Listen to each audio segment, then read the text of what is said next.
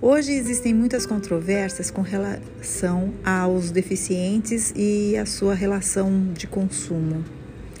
E eu gostaria de conversar então hoje com o Dr. César Sequeira Caetano, mestre em Direito da Sociedade da Informação, bacharel em Direito em Ciências Contábeis, pós-graduado em Direito Empresarial e Metodologia do Ensino Superior e professor universitário, além de advogado. Meu nome é, é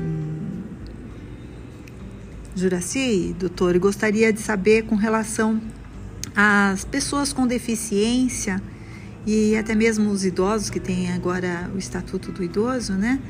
Como que se dá essa relação de consumo junto à atual uh, informação digital? É, bom dia, Juraci. É, na verdade, é, as pessoas com deficiência e os idosos, em termos de relação de consumo, o código, o código comercial, o código do consumidor não lhes dá, na verdade, algum tipo de preferência. No entanto, existem normas específicas que dão, na verdade, eh, uma preferência maior na área jurídica a essas pessoas. Eh, no caso de relação de consumo, nós sabemos que toda pessoa que adquire produtos como destinatário final, ele é protegido pelo CDC. Quanto à parte de inclusão na área digital, também é muito importante nessa área, nós temos uma grande dificuldade, principalmente para as pessoas que vivem na periferia das cidades.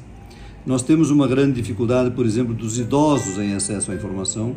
Essas pessoas, por exemplo, não têm condições de acesso em termos de aparelhos e acesso, por exemplo, a Wi-Fi. Então há uma grande dificuldade, além de não termos especialistas também ligados à área do governo que os estimulem nesse, nesse aspecto. Né? A mesma coisa se dá também com os portadores de deficiência.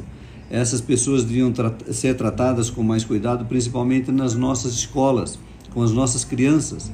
Eu creio que o Estado ainda não está preparado para assimilar ou receber essas pessoas, principalmente em escolas públicas.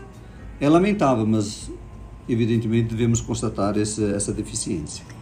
É verdade, César. Eu gostaria de saber a sua opinião também com relação aos excluídos digitais diante dos serviços prestados pela administração pública, onde todos os munícipes também são consumidores desse serviço. E, no, mas às vezes, não conseguem sequer fazer um agendamento em razão dessa dificuldade de acesso à informação digital. Sim, Joraci, hoje, por exemplo, todos os trabalhos, todos os serviços prestados pelo Estado são todos digitais. Hoje você tem uma grande dificuldade para agendar qualquer coisa. Além de agendar, você ter dificuldades no acesso à informação, por exemplo, no acesso a, aos sites do Estado, que são muito complicados, são muito difíceis de interpretar, até para as pessoas mais familiarizadas. Quando se trata de pessoas, por exemplo, que não tenham menor ou pouco conhecimento tecnológico, de, não é, é tanto tecnologia, mas é mais o conhecimento da, da, da sociedade de informação em si mesmo, né? Eles têm uma grande dificuldade de agendar e muitas vezes até de se expressar. Muitas vezes, por exemplo, você é atendido por inteligência artificial e essa inteligência artificial ela não é nada inteligente porque ela simplesmente é um robô repete constantemente a mesma coisa.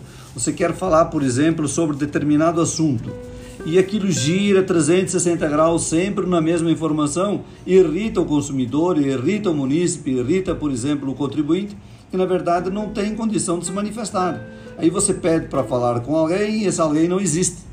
Então há uma grande dificuldade, uma grande deficiência, principalmente, repito, dos idosos e das pessoas com deficiência do acesso à informação digital. É, eu compartilho com a indignação e foi um prazer falar consigo. A verdade é que nós temos aí um grande problema que precisamos enfrentar de uma maneira ou de outra e o direito está aí para resolver algumas questões nesse sentido, não é mesmo? Verdade. Muito obrigada, César, e até a próxima entrevista. Até mais.